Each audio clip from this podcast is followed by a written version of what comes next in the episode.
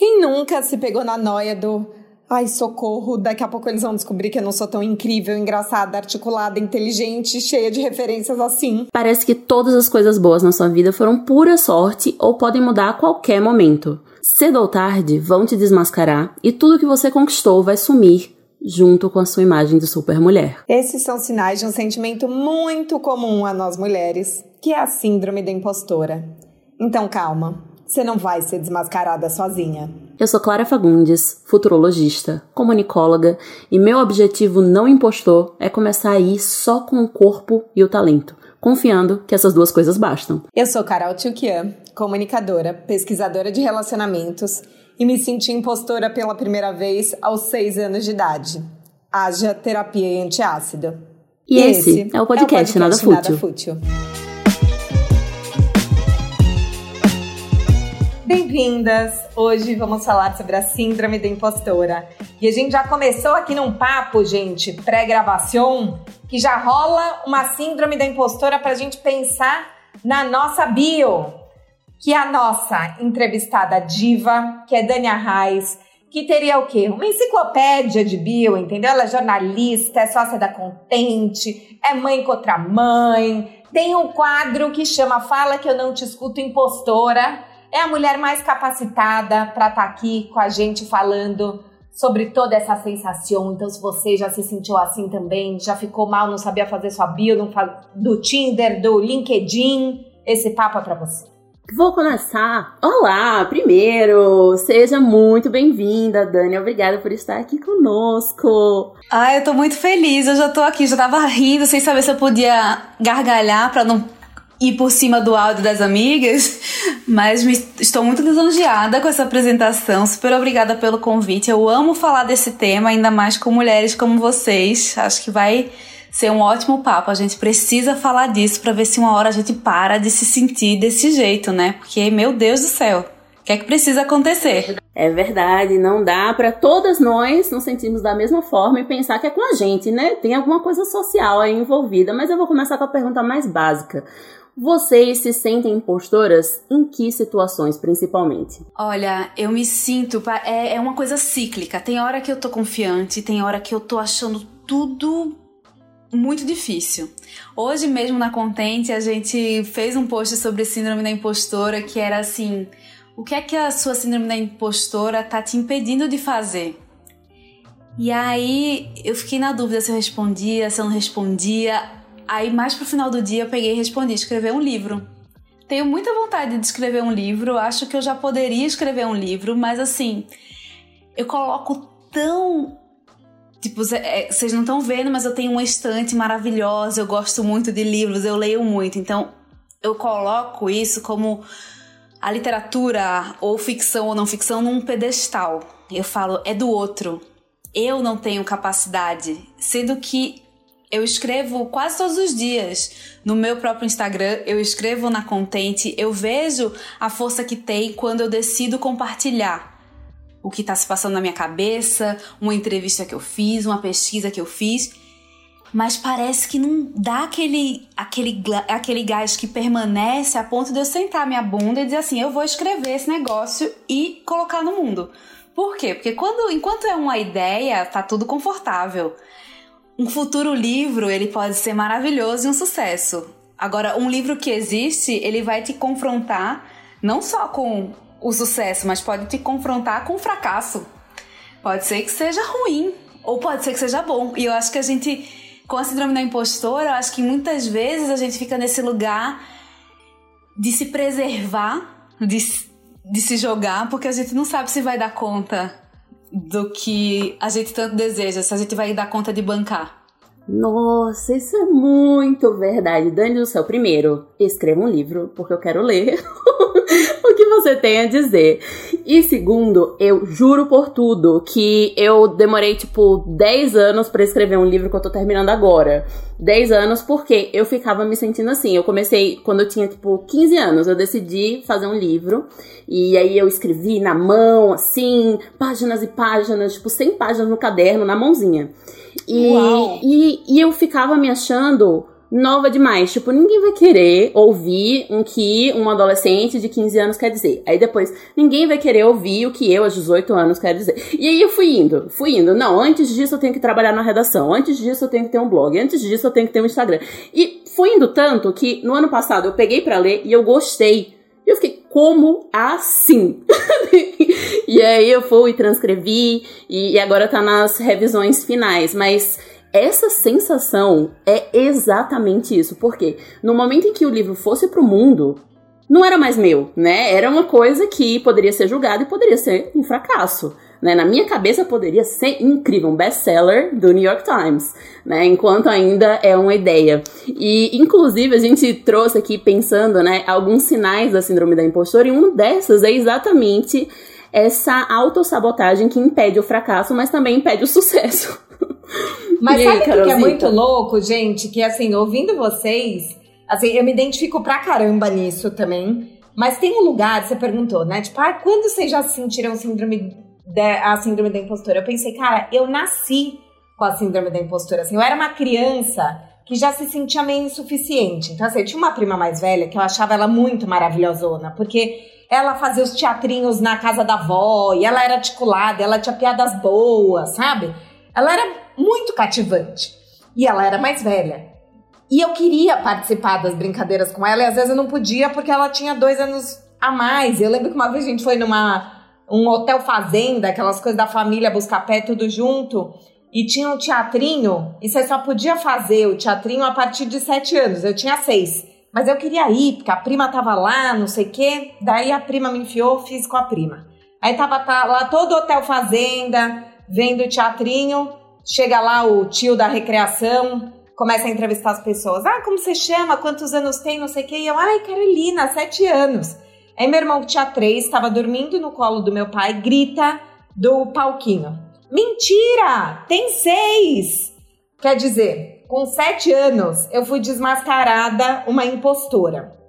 E aí eu acho que eu tinha esse lugar, tipo, eu recebia amigas em casa e eu queria fazer programas incríveis para entreter elas muito. E quando eu ia na casa delas, eu tava feliz brincando de Barbie no sofá, entendeu? Não é que tinham grandes parques de diversão, mas eu tinha uma sensação de que só ser eu não era o suficiente.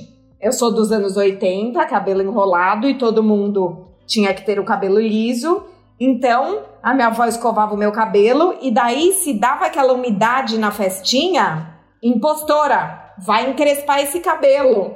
Então eu acho que para mim tem um lugar muito é, fundo de eu me sentir insuficiente como menina, como jovem, como mulher.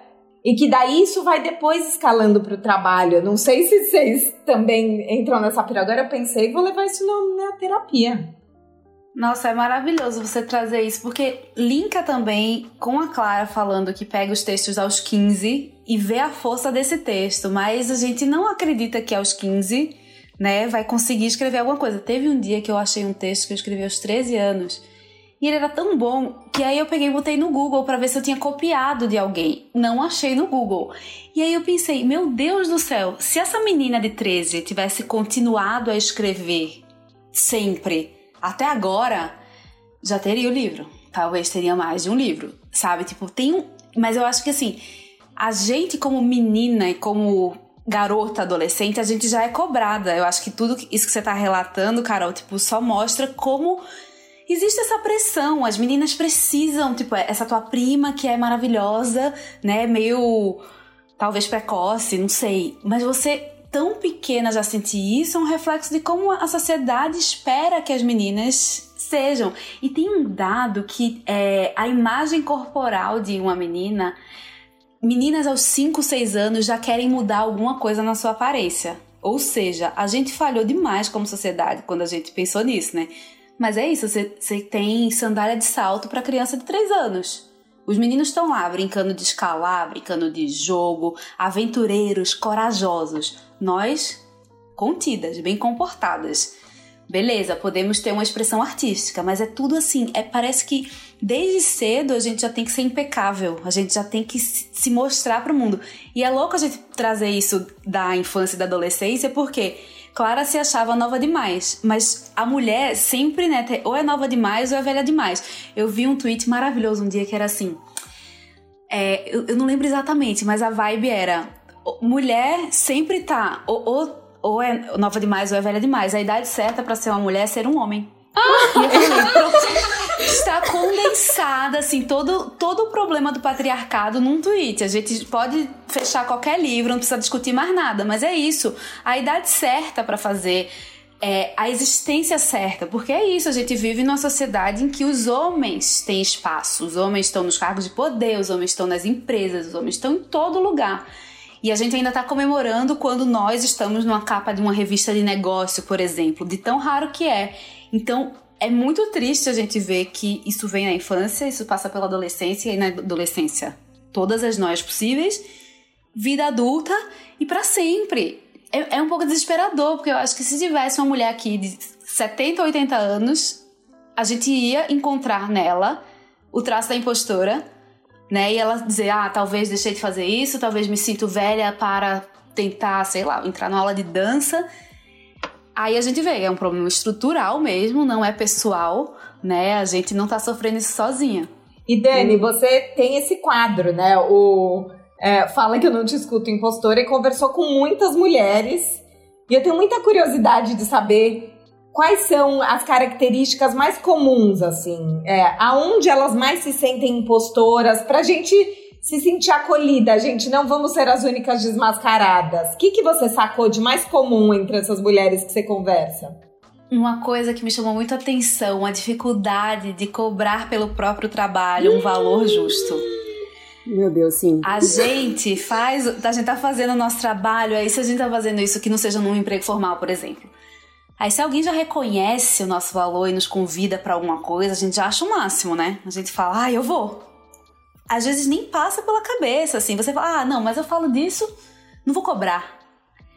Então, assim, a gente tem uma dificuldade de falar de dinheiro. Também muito, acho que. Muito! Nossa, Dani, eu falo isso demais. Mulheres, vamos falar de dinheiro, pelo amor de Deus. Assim, eu mudei totalmente a minha forma de cobrar quando eu comecei a conversar com minhas amigas, perguntando mesmo, tipo assim, mas para isso você cobra quanto? Fulano paga quanto, né? E, tipo, quanto você acha que é justo? Isso, nossa, isso mudou muito, muito, muito o meu jeito de, de pensar em dinheiro, porque não é um favor a pessoa me contratar, sabe? Tem essa sensação de tipo, nossa, ai, tô sendo valorizada, só de ser chamada, só de ser considerada, já tô sendo valorizada. Não, não, não, não. Não, e é, eu acho que é louco porque que tem um lugar de. É difícil a gente cobrar pelo nosso próprio trabalho, eu também tenho dificuldade de cobrar o trabalho de fornecedores também, porque acho que eu misturo esse lugar da impostora também, você esquece que tem um lugar que é um serviço, se você tem uma equipe, você tem uma equipe e daí eu viro amiga e eu quero ser a pessoa legal, e parece que você cobrar pelo que estava combinado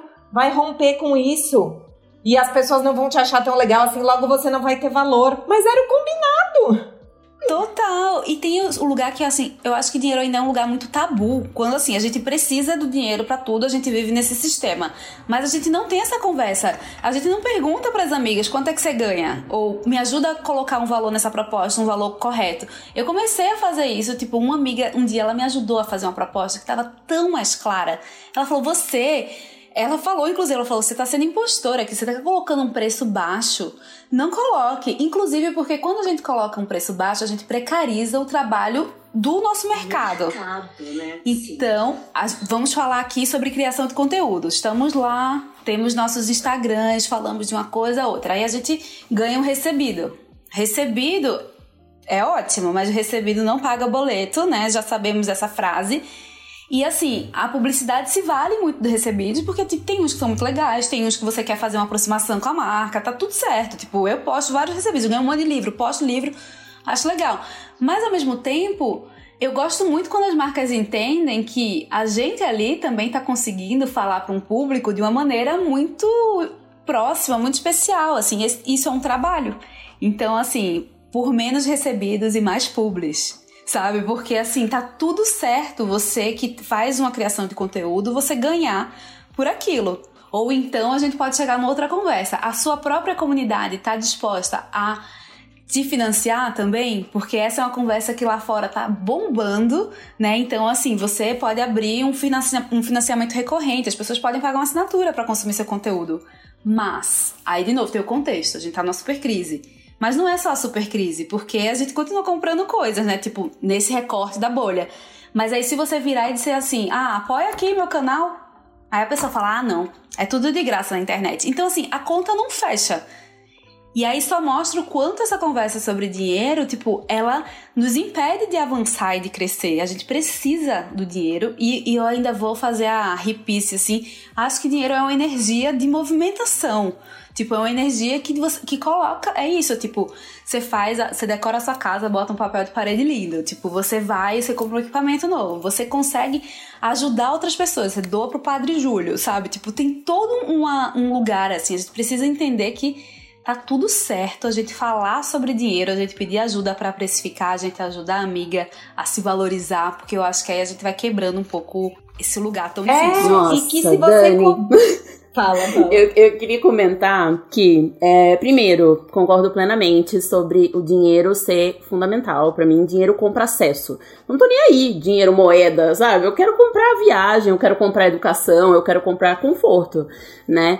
E, e eu me lembrei aqui de uma situação que aconteceu no ano passado. Foi bem isso, eu fui explicar para um dono de uma micro startup que eu não ia fazer o trabalho de graça, né? Tem, tem todo um, um, um formato agora que é você ganhar pela venda. Então, tipo, ah, você ganha um link e você ganha 0,0 centavos se você vender né? Como se eu fosse não só uma vendedora, mas uma vendedora que não recebe salário. É meio bizarro, né? Então eu fui explicar para ele: olha, não funciona assim, porque é, eu, eu sou criadora de conteúdo, daí eu sou revisora, daí eu tenho comunidade, né? Eu não tô só fazendo uma redação num, num numa mídia que não é minha. Eu criei essa comunidade e eu, né, cuido dessas pessoas e tal. Tenho toda uma responsabilidade.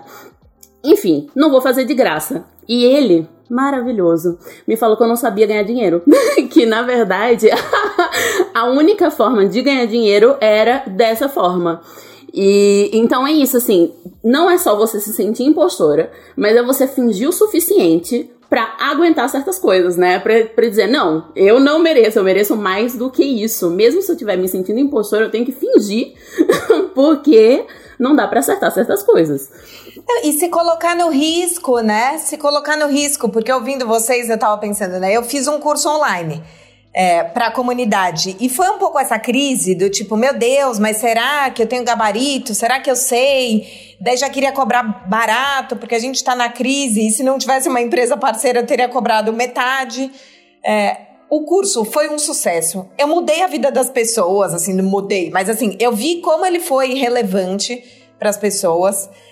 Mas eu tenho que me lembrar isso todo dia e escrever no meu caderninho da gratidão, porque senão eu esqueço. Tipo, agora que eu tô desde abril sozinha no canal, semana passada eu fui fazer Semana do Empoderamento Solteiro. Eu já pensava assim: ah, vou fazer uma live para chamar minha comunidade, mas será que eu tenho que chamar alguém mais incrível para estar tá comigo conversando com eles? Como se só tá eu lá não fosse suficiente. E foi maravilhoso. A gente ficou duas horas lá. Então, eu acho que às vezes é isso que a Clara falou: a gente tem que ir com medo, tem que pensar que a gente é suficiente. E daí eu fiquei pensando, eu sou atriz de formação também, e tem um lugar de, principalmente quando você está começando, né, estudar atuação, você quer fazer o dramalhão, e você quer sofrer, e você quer sentir. E tinha um professor russo que, meu, ele acabava com nós latinas que a gente tá se jogando na parede, né? Que era meio tipo, só seja você. Você não precisa enfatizar as coisas. E eu sinto que quando a gente tá nesse lugar da síndrome da impostora, a gente põe muito peso em tudo. Então a gente quer, eu e a Clara somos as CDFs do roteiro das coisas do podcast. A gente quer estudar toda a bibliografia da síndrome da impostora antes de fazer o negócio. A gente quer ter o papo mais interessante possível no date. E aí fica tudo pesado, né? Pra gente e às vezes até pra pessoa que tá se relacionando com a gente. Não, e tem um lugar que, assim, a gente, isso é o clássico da síndrome da impostora, a gente faz muito mais, né? A gente se prepara muito mais, a gente estuda muito mais. Isso significa tempo, isso significa investimento, isso significa dinheiro. E aí, chega o cara, na cara dura, te oferece essa proposta de merda e ainda te faz o mansplaining de te dizer como se ganha dinheiro. Ele tava querendo você pelo, pelo, pela sua relevância, pela sua, pelo seu alcance, mas na hora que você não quer, ele ainda vem te querer te explicar.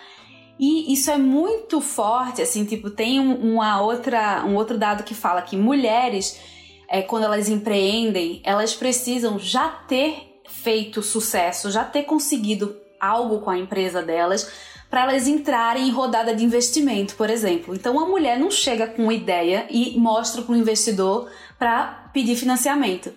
O cara chega e diz assim: Ó, oh, eu, eu, eu, sempre gosto de falar essa história, assim, tipo, porque eu, nem, tipo, eu pensei um dia, eu nem li sobre, mas assim, de repente, há três anos atrás, patinete brotaram nas ruas da cidade.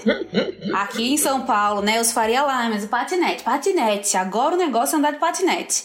Então tem a empresa patinete, outra empresa patinete, a, a, o futuro da mobilidade. Aí sai no jornal, sai na TV, aí tem o cara lá com seu coletinho mofa, acolchoado, não sei o que, o capacete, assim, realmente é muito rápido e tal. Corta para dois, três anos depois, não há mais patinete. Essas empresas que colocaram patinete na cidade elas fizeram isso massivamente a ponto de mudar momentaneamente a cultura, porque elas tinham grana para fazer isso. Elas tinham grana para botar o patinete, para investir em mídia, para fazer com que as pessoas achassem uma boa história. Agora já não existe mais opção. Tipo, de vez em quando você vê um patinete, mas você vê criança de patinete, né? Que não, que é outra coisa. E aí eu só penso assim, esses caras receberam muito dinheiro para colocar essa ideia no ar. Não deu certo, eles provavelmente estão fazendo outra. Eles estão fazendo a nova paleteria mexicana, entendeu? Sei lá o quê. Enquanto as mulheres estão se desdobrando para empreender, né? E existe toda uma romantização do empreendedorismo. Tipo, o empreendedorismo no Brasil é necessidade.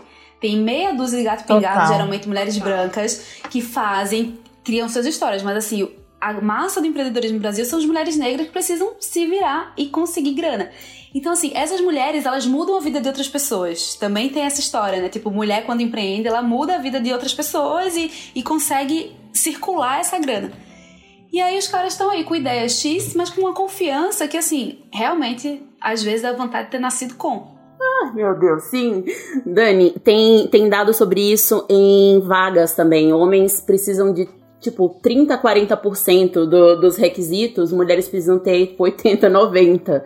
Porque daí elas veem a vaga e tem que ser muito para elas, para elas se candidatarem, né? Homem não. Homem, se eu for mais ou menos isso aí, já vai na, na cara e na coragem. Me dá muita raiva disso essas pessoas, a gente tava até falando disso antes de começar a gravação, que assim, a gente se mata, fica na pura gastrite e na no estudo, no trabalho, na exaustão, porque tá sempre sentindo impostora, e tem os impostores que não se sentem impostores. E daí me dá quase que uma inveja, sabe? Eu penso assim, o que, que aconteceu? Eu tinha uma chefe que falava: esse povo ganhou muito cobertorzinho do Mickey quando era criança, muito elogio, não sei. Porque assim, é uma autoestima meets cara de pau que a pessoa vai e ela realiza, né? Então tem um lugar assim, a gente tá sempre, eu me sinto, sabe aquela. E é, eu era exatamente assim criança, que aquela brincadeira da corda, que duas pessoas pulam e você tem que entrar, pular e sair correndo. Eu ficava sempre assim: que horas eu entro, que horas eu entro, que horas eu entro, e nunca entrava. E esse povo vai e faz. Né? Acho gente. que tem um lugar que a gente tem que aprender um pouco aí também, né? Eles chegam na reunião assim, fala Pedrão, fala Marceleza. Já tem uma brodagem, assim, tipo, eles nem se conhecem, mas já tem assim, é sempre, em São Paulo é sempre o ão e o exa. Sempre é assim, você mal conheceu, é tipo. E aí já cria esse lugar. Mas eu, tipo, para além da confiança, é a estrutura mesmo. Tipo, é desenhado para ele e por eles. A gente tá cavando, a gente tá dizendo, eu quero, eu vou, eu vou conseguir. E em relação a isso da vaga, é, eu lembro muito da Nana Lima, que é da Think Eva, na entrevista do Fala que eu não discuto impostora, que ela falou assim: Não, mas um dia eu me dei conta que assim, se eu preencho todos os requisitos para uma vaga, talvez essa vaga já não seja para mim. Já, já Tipo, eu preciso de um Todo desafio sentido. maior, sentido. um salário melhor. Tipo, aí nesse dia eu falei, caramba, é mesmo? Gente, eu tenho um, um slogan na minha vida, desde que eu descobri um vídeo antigo de Suzana Vieira. Suzana Vieira é a própria confiança, né? Total. e, e alguém pergunta para ela ai, como é que você se prepara, né, para os seus papéis e tal? E daí ela fala, eu vou, eu vou com meu corpo e meu talento. E aí é isso que eu tento, entendeu? Assim, ir com meu corpo e meu talento. É algo que eu sofro, porque às vezes a pessoa quer que eu fale sobre feminismo, que é uma coisa que eu estudo há anos, eu escrevo sobre isso há anos, e ainda assim, lá tô eu, estudando, roteirizando. E se perguntarem isso, se perguntarem aquilo, será que eu tô pronta? E eu, a minha luta diária é ir com meu corpo e meu talento. Confiar de que eu sei, eu sei isso. Eu até anotei aqui, porque eu vou escrever no post-it e vou colocar aqui na frente do meu computador. Maravilhoso, sério. Foi um, foi um aprendizado na minha vida. Outra, outra coisa que. Pode falar, pode falar. Não, fora isso, que tipo, de se preparar, né? Tem várias coisas, tipo, eu sempre fico nervosa antes de falar em público. Tipo, uma palestra, uma apresentação, um podcast, eu sempre fico, ai meu Deus, ai meu Deus. E tem uma hora que assim, caramba, você já sabe falar das coisas, você tá há anos pensando, falando. Eu acho que tem um lugar do nervosismo que é bom, que eu acho que te dá um. Sei lá, parece que você assenta um pouco assim, tipo, ai, se concentra e vai. Mas é porque eu vou. Mas quantas mulheres não vão por causa desse medo, desse nervosismo? Quantas ficam estudando, estudando, estudando e não botam a cara no sol? É, e sempre precisar de um reforço positivo, né? O que eu sinto é, eu tô sempre perguntando, mas tá bom mesmo? Então, assim, eu vou, Segunda-feira eu dei uma entrevista na CBN. Foi ótima, foi muito legal. Eu fiquei super feliz. Foi logo depois dessa semana aí do empoderamento solteiro. Daí terminou. É, a Tati da CBN me escreveu. Foi maravilhoso. Fazia muita, muitos meses que a gente não tinha uma audiência assim. Ao invés de eu só agradecer, eu falei: Mas você achou que eu falei besteira? Eu falei demais? Eu... Quer dizer, já tava vindo elogio. E ainda assim, parece que não é suficiente, porque a gente cria uns critérios fictícios que você vai ter pisado na bola. Que são os critérios que nem existem, né? Eu fico pensando, tipo, essa coisa das Olimpíadas, da ginástica olímpica. Não, não, mas tem uma coisa que a pessoa não viu, que é a mãozinha, e vai me, vai me desclassificar, sabe? Assim, ela fez o elogio, mas na verdade ela achou que a minha voz não tá bem colocada, que eu devia fazer fono. Sei lá. A gente vai criando, né? Não basta a gente se esforçar para ter esses parâmetros do sucesso que são sempre inatingíveis, a gente cria esses critérios fictícios justo nas coisas que a gente não sabe fazer. Vocês já entraram nessa pira? E eu acho que também o outro lado disso é assim: por que a gente não consegue abrir espaço para falhar e para fracassar? Porque assim, não é possível que a vida inteira a gente só vai ter os altos. É meio é uma ilusão a gente achar que tudo vai ser maravilhoso sempre de novo, é uma ideia que nos venderam, né? Ah, e é uma ideia também muito baseada no esforço individual, que rapidamente pode ir para a meritocracia. Então, assim, eu costumo chamar de. A gente é muito geração show da Xuxa, né? Tudo que eu quiser, basta. É, tudo que eu quiser, basta acreditar. A gente acreditou. E a gente, né, ficou lá fazendo. De repente, o mundo, como a gente conhecia, acabou, né? Tá em colapso. E aí? E aí a gente fica colocando tudo pra gente. Só basta a gente conseguir. E a gente fica cobrando essa perfeição. A gente é essa, essa boneca do, de quando nasce até qualquer que seja a idade que a gente tem, que vai dar tudo certo. E eu acho que assim, não tem como a gente não começar a abrir um espaço para essa vulnerabilidade. Para entender que a gente não vai dar conta, que a gente vai poder, que a gente vai precisar aprender a dizer não em vários momentos, que a gente está atravessando uma crise múltipla, né? Crise econômica, é uma crise sanitária, é uma crise de tudo. A gente acorda bem e termina mal. No meio do dia a gente gargalhou, no outro a gente chorou, aí sei lá. Tem tantas coisas que a gente. A gente é atravessada por tanta coisa nesse momento e ainda assim a gente cobra uma performance o tempo inteiro e uma performance estável. Algum dia na vida eu li. É, eu não sou boa em citar coisa literalmente, eu sempre é meio a vibe da coisa, mas era assim a gente deveria se olhar mais como a natureza, como uma árvore. Uma árvore, ela não tá frondosa sempre. Tem hora que ela perde as folhas. Tem hora que começa a nascer, tem hora que ela floresce, tem hora que ela fica seca. Então, assim, a gente é cíclica e mulher ainda mais, né? A gente é assim, é da nossa natureza. Não é sagrado feminino, gente, por favor, é só assim. Mas a gente vê na prática, a gente passa por muitas emoções e por muitos sentimentos e por muitas percepções sobre a gente, mas a gente precisa assim, tô lá. É só ascendente, sabe? É quase como se a gente quisesse se acostumar com aquela euforia de quando você vai descer a montanha russa que dá uma mega adrenalina, assim, tipo, você quer só a euforia, mas a gente tem milhões de outras coisas, sendo que a gente é muito cobrado e eu acho que, sei lá, a internet tem um papel enorme nisso, que a gente passa o dia inteiro vendo a performance do outro, mesmo sabendo que é editado, a gente não se furta de se comparar e dizer assim, poxa, só eu que não tô fazendo o suficiente. Na semana passada viralizou aquela trend do 15 dias, era para ser 15 dias mais. E aí as pessoas fizeram de tudo, elas viraram milionárias, elas se mudaram pra Suíça, elas conheceram alguém, casaram, tiveram filho, é, viraram startupeiras, venderam para 2 milhões de pessoas um curso que mudou a vida dessas pessoas.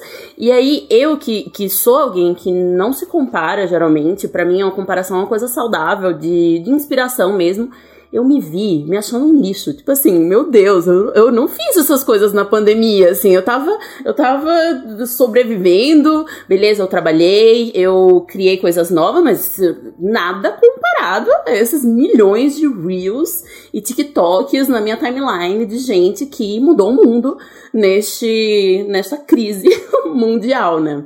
Então, meu Deus, eu me identifico demais com, com esse medo e essa sensação de insuficiência e, e também essa coisa de não querer começar, né? Porque o começo é sempre um pouco de fracasso. Então, a gente quer começar na, na linha de chegada já. Eu já quero começar no sucesso, já preciso começar incrível, surpreendendo, sendo prodígio. Nossa, como você consegue fazer isso logo no começo? E aí, se, se não acontece isso, muitas vezes nós, as que sofrem da síndrome de impostora, simplesmente desistimos, né? Tipo, porque se eu deixar um monte de coisa pela metade e não deram certo essas coisas, é porque eu não terminei, não é porque eu fracassei. Então eu vou começar outra coisa, essa outra coisa tem o potencial de ser um sucesso. E sabia, é engraçado você falar isso, porque eu fiz um vídeo que é, reverberou bastante na minha comunidade, que é a síndrome da impostora no amor. Que acontece muito nas relações, então assim, muita gente diz que quer se relacionar, que quer se envolver, mas morre de medo da intimidade. Porque assim, nos primeiros três papos do Tinder, você já sabe qual é a história da sua avó, que vai fazer a pessoa ver que você é meio família, mas também meio desconstruída e meio moderna. Você sabe que filme você coloca ali no primeiro date. Você tem dois pratos bons que são meio picantes ali, meio afrodisíacos.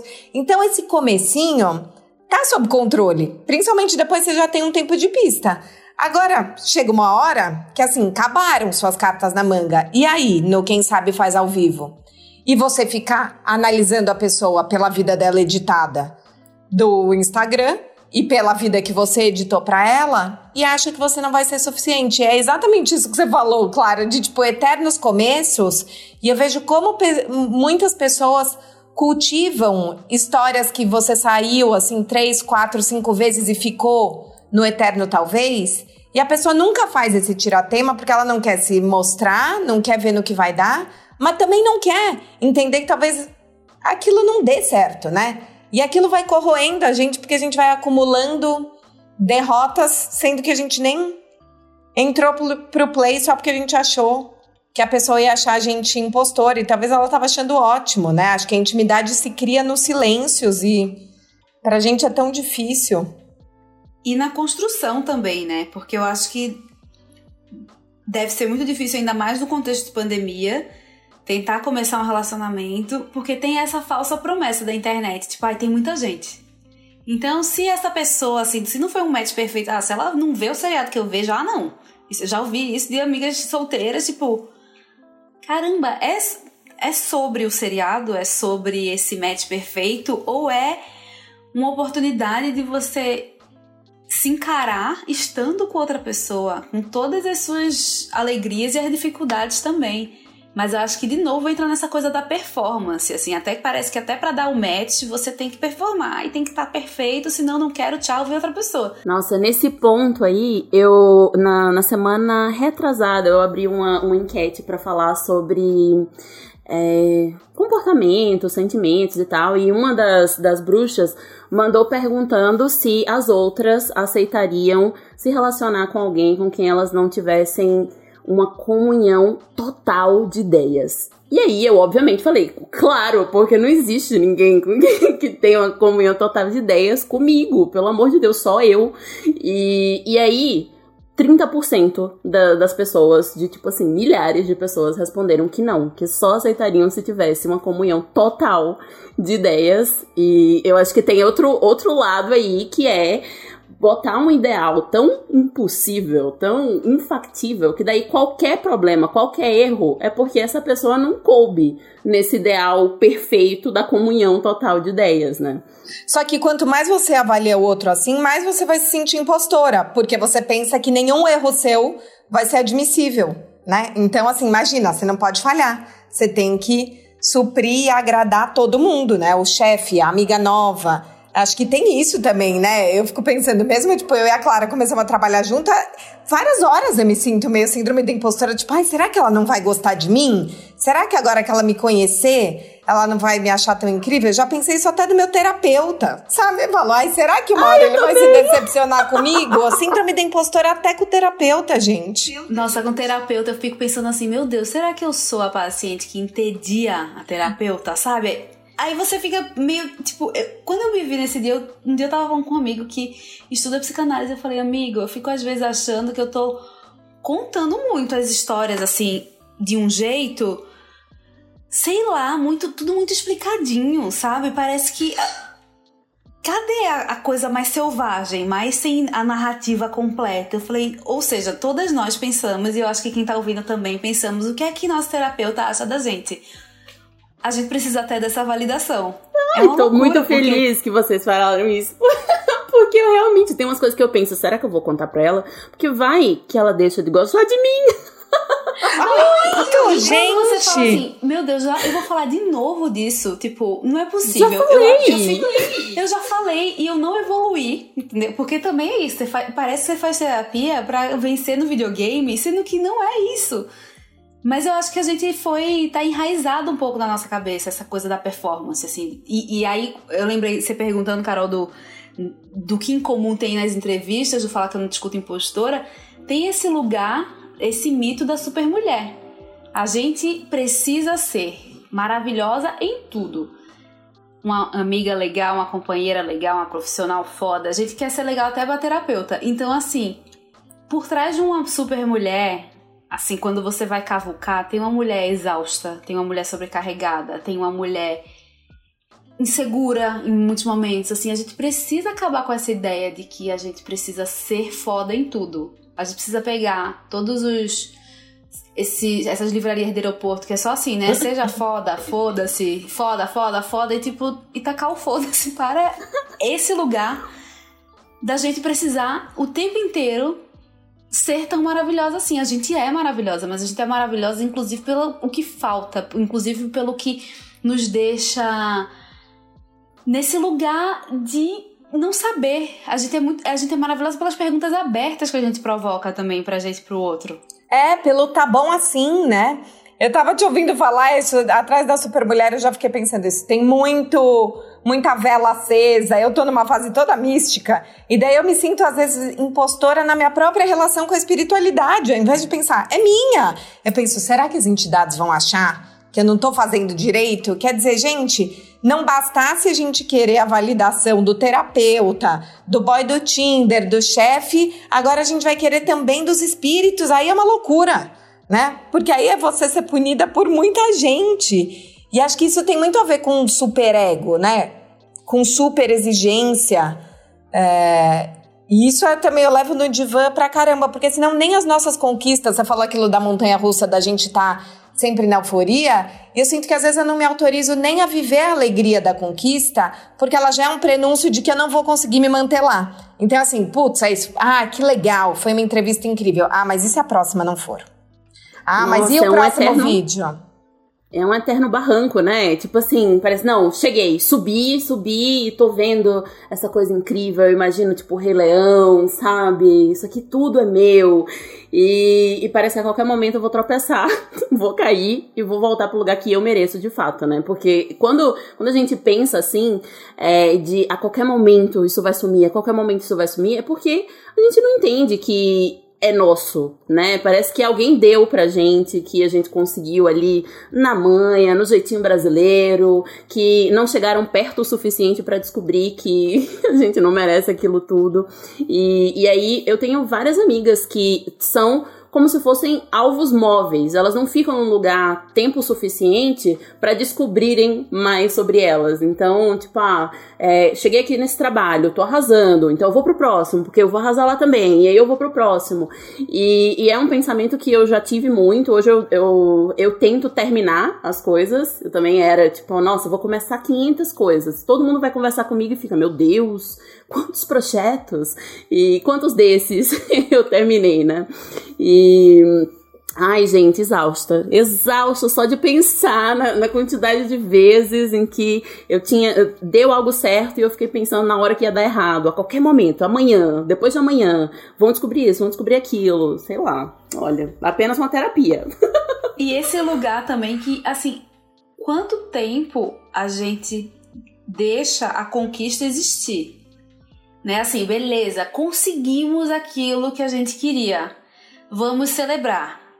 A gente celebra um dia, depois já tá pensando, aí ah, o próximo. A gente não sustenta a alegria também, a, a realização, o dar certo, porque a gente fica com medo e porque a gente já quer partir pro próximo. Porque quando é que é suficiente? Né? É, é muito, eu acho muito brutal como nos atravessa de uma forma tão intensa que a gente parece que a gente não, só se conecta com o copo meio vazio. Quando ele tá mais cheio, a gente fala: "Ah, alguém vai derrubar esse copo aqui? Então deixa, deixa eu já, sei lá, fazer outra coisa". Complicado, né?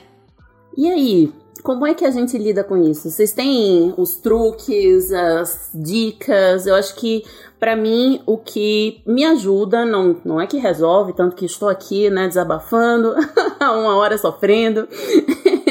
é que eu tento racionalizar as coisas. Por exemplo, se pô, alguém foi me contratar como pesquisadora, é o que eu faço há anos, eu sei fazer. Se surge aquela impostura falando, você não sabe. Nessa vez, dessa vez você vai desaprender. Aí eu começo a racionalizar, olha, fulano já me contratou, ciclano já me contratou, tantas marcas já me contrataram, já entreguei, já, já fui recontratada por essas mesmas pessoas. Não é possível, porque eu estou enganando há tantos anos tanta gente. É, essa é uma, uma forma que me ajuda muito e coletivizar, entender que todas as minhas amigas se sentem impostoras, todas as mulheres mais incríveis que eu já conheci na minha vida, quando a gente começa a conversar de perto, olha aí a impostora nelas. Então, isso me ajuda muito que, tipo, não, então não sou eu que tô inventando, não sou eu que, que sou merecedora desse sentimento. E por último, ir com medo, ir na, na cara dura, é, acreditando mesmo que sou impostora, e no sorrisão, no jeito, e vamos. Essas são as três coisas que eu uso. E vocês? Me sinto contemplada pelas suas três coisas completamente. Eu acho que cada vez que a gente tem uma conversa como essa sobre síndrome da impostora, a gente tá deixando ela um pouco para trás. Nem que seja momentaneamente, nem que seja para essa semana. Então, eu acho que a gente precisa espalhar a palavra da síndrome da impostora, porque na nossa bolha da internet parece que todo mundo sabe o que é, mas tem muita gente que não sabe o que é, mas que sofre dela. Então, assim, falar sobre para mim é super importante. É, criar essa rodas. Eu, eu para mim teve essa transformação quando eu criei umas rodas de conversa com mulheres pra gente falar sobre isso e se abraçar virtualmente. Já era pandemia. Então, ouvir outras mulheres e entender que quando a gente faz a roda, a gente cria um campo muito forte, assim. A gente depois teve é, tem um grupo de WhatsApp e aquelas mulheres que não se conheciam começaram a ficar amigas, uma ficou amiga de uma, outra ficou amiga de outra e mesmo as que não ficaram amigas, veem naquele lugar ali um espaço onde elas podem compartilhar quando elas estão inseguras, quando elas estão com medo. E vira um lugar de um incentivo muito forte, de você ver o valor. E a gente fez uma roda um ano depois. E foi assim, emocionante de chorar mesmo. Como a gente viu o quanto a gente saiu de um ponto A para um ponto B. Assim, histórias assim de uma das mulheres maravilhosas, tipo, fez um projeto foda que, tipo, a chefe nem tava acreditando e ela de repente foi parar no trending topic do Twitter de forma orgânica. Então, assim, legal. a gente viu, assim, o quanto falar disso e criar essa comunidade, né, tipo, foi dando força. Então, assim, sempre falo, tipo, chama alguém para conversar sobre isso, faz a tua roda, junta três pessoas, faz o teu grupo de zap, em que você vai perguntar, amiga, me ajuda a cobrar aqui, ou então me ajuda a dar uma resposta para essa pessoa que tá querendo fazer, que eu faça meu trabalho de graça.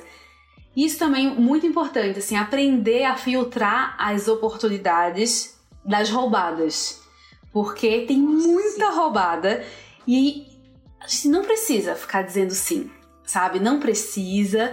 É, a gente já pode se dar valor. Eu tenho certeza que a gente tá num ponto em que a gente sabe muita coisa e que a gente já tá pronta. Eu acho que para mim entender, é, quando eu entendi isso, assim, tipo, eu tô pronta, eu vou fazer o que eu, o que eu faço nas condições que eu tenho. Eu não preciso fazer três pós-graduações para poder falar de um assunto. Porque, assim, não sei vocês, mas todo curso que eu faço, sempre assim, praticamente só tem mulher.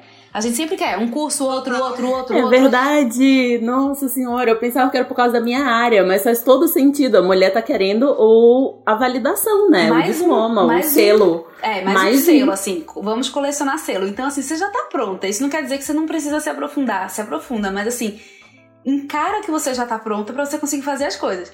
Acho que terapia é outro ponto super importante, né? É, é fundamental. Acho que para manter a sanidade mental no Brasil e no mundo 2021. E que mais?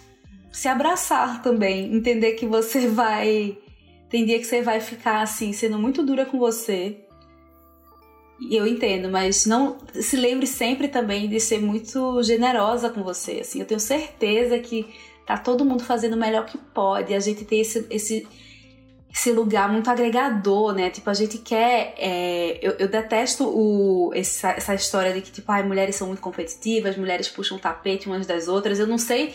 Assim, na minha vida, não. Tipo, eu acho que eu tenho um, não é nem sorte, porque eu acho que assim, a gente tem um lugar muito forte de se incentivar, de querer ver as outras, porque assim, quando uma mulher acessa um espaço, ela tá levando as outras. Quando uma mulher consegue fazer aquilo que ela tinha muito medo, ela tá incentivando uma menina, sabe? Tipo, a gente, a gente, isso para mim foi uma chave também. Eu falo, às vezes eu tenho que dizer sim, mesmo tremendo de medo, não é mais por mim, é pelas outras mulheres e é para que, quem sabe, as meninas que hoje têm 6 anos, ou que têm 13, ou que têm 15, quando elas tiverem as nossas idades, elas não estejam sofrendo tanto com isso. Talvez elas ainda sejam atravessadas, porque, né?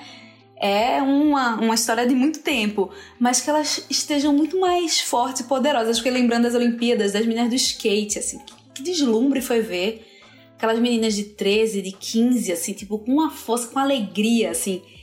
A Raíssa. Né? A Raíssa, quando eu vi, eu falei, caramba, olha como é lindo não ter sido estragada pela essa, por essa sociedade que diz que a mulher não pode. Ela tava ali na essência do da técnica, do conhecimento, né, do, do corpo, mas com alegria. Então, assim, que a gente se conectar também com com esse lugar de que quando a gente fala, a gente toca uma pessoa. Eu acho que vocês duas sabem demais disso. Quando vocês escrevem, quando vocês fazem o curso, quando você faz o podcast, vocês tocam alguém. Então, tocar alguém, tipo, fazer alguém refletir, fazer alguém se sentir inspirado, fazer alguém querer fazer uma mudança, querer aprender mais, alguém dizer assim, obrigada, porque você me fez ver uma coisa que eu não tinha percebido. Isso já vale muito. Então, assim, não fiquemos caladas. A gente tem que falar, escrever, colocar no ar e experimentar. Muito! Nossa, que lindo, Dani! Gente, eu tô assim naquele momento que eu acho que a gente já é muito amiga. Não, eu também, eu já perfeito, quero um Perfeito, eu, eu e Carol também somos assim. gente, tipo, então, então vamos marcar coisa, vamos conversar sobre a vida. É, Por favor, vamos começar uma roda de conversa. Por favor. E isso da roda de conversa é tão maravilhoso, né? Uma das coisas que acho que me ajuda na síndrome da impostora é isso, abandonar a necessidade de ser a super mulher e dar conta de tudo e falar, cara, eu preciso de ajuda. Então é isso. O ideal seria não precisar da validação externa, mas eu preciso. Então, por exemplo, agora que eu tô trabalhando sozinha, às vezes eu escolho pessoas que eu gosto da opinião e falo, fiz esse roteiro. Você acha que tá legal? Então, assim, tudo bem, né? Acho que assim, ao invés também de eu ficar mais me cobrando porque eu não deveria, deveria resolver tudo sozinha, tá bom, mas se para mim ainda é importante a opinião dos outros, deixa ao invés de eu jogar pra galera, escolher duas ou três pessoas, saber por que, que eu tô pedindo opinião e pedir ajuda para uma amiga, para alguém que trabalha né, numa área correlata e falar: quero sua opinião, me ajuda aqui, é, me ajuda a brainstormar. Tudo bem, né? Acho que a gente pode pedir ajuda sem é, se sentir fracassada. E uma das coisas também que eu tenho tentado fazer são pequenas mudanças, a gente tentar colocar nossa impostora em xeque. Então, assim, por exemplo, a gente ah, demora quatro horas para fazer o roteiro do vlog. Tem três vídeos por semana. Então, assim, esse eu vou fazer só com tópicos. Vamos ver no que vai dar? Porque é um. Então, acho que assim, às vezes, se a gente né, pensa pequenas mudanças que você pode fazer, né? Hoje vou no date sem stalkear. Ou é vou fazer meu trabalho olhando dois sites de referência. Não precisa olhar todas as tendências do mundo inteiro e passar a noite sem dormir. Eu acho que quando a gente vê que não precisa pôr tanta força e o mundo não acaba, isso vai dando uma musculatura, né, para nossa coragem. Perfeito. Isso que você falou de pedir ajuda, pedir para suas amigas, pedir mentoria. Sabe, tipo, eu, fiz isso ano passado, assim, eu tenho uma amiga que tem uma empresa há um tempão, ela é mais velha, tem mais experiência, e uma hora eu, eu pedi ajuda e foi sensacional. Eu acho que na nossa própria rede de contatos, de amizade, a gente tem pessoas com habilidades muito boas e a gente se beneficia quando a gente pede uma conversa sobre trabalho, porque às vezes a gente quer tanto não falar de trabalho quando a gente tá com amiga. Eu tenho essa turma de amigos que antes da pandemia, né, tipo, a gente se encontrava em festas e a gente é muito da festa, tipo, viaja junto. E assim, tinha hora que a gente nunca tinha falado de trabalho, sendo que muita gente muito legal, com áreas afins, assim. Aí às vezes a gente marcava reunião de trabalho e falava: caramba, é muito legal o que você faz, é muito legal o que eu faço, vamos trocar conhecimento, deixa eu te mostrar isso aqui. Tipo, eu já me beneficiei muito de mentoria de amigos e também já dei mentoria, que é um lugar muito legal, que é você se disponibilizar a ser uma, um apoio pra gente que tá em outro momento também. Então, acho que isso ajuda demais, porque a gente vai ampliando percepção. Maravilhosa. Dani, muito, muito, muito obrigada. Obrigada, Clarita. Obrigada a todas as mulheres e homens que estão nos ouvindo que a gente possa não se paralisar tanto por essa síndrome da impostora. Somos todos impostores, gente. Se todos somos impostores, a gente não tem que ficar com medo de ser desmascarado. Tá todo mundo junto. O outro tweet que fala: se aquele que é o presidente do Brasil se acha apto para o cargo, quem sou eu para ter síndrome da impostora? Eu acho que assim, a gente também tem que lembrar, né? Tem que invocar umas forças aí que assim tem muita gente fazendo enquanto a gente tá querendo deixar tudo perfeito para fazer. Não, a gente já tá pronta, vamos só tentar. É isso, minha gente. Eu espero que vocês tenham sentido o, o abracinho que estamos assim, ó, mandando pro universo aqui enquanto conversamos. É, toda vez que eu falo sobre síndrome da impostora, surgem muitas mulheres que passam pelo mesmo. Nas, nas coisas mais bobas até as enormes, gente que tá na carreira há 30 anos e ainda se sente impostora. Então, realmente, vamos entender que é um problema coletivo, né? E eu acredito demais nesse poder da união feminina, da união genuína, né? De a gente andar junto e tropeçando às vezes, mas seguindo. E eu queria agradecer muito você, a você, né, Dani, por estar aqui, por essa conversa. Espero que façamos muitas outras coisas juntas no futuro.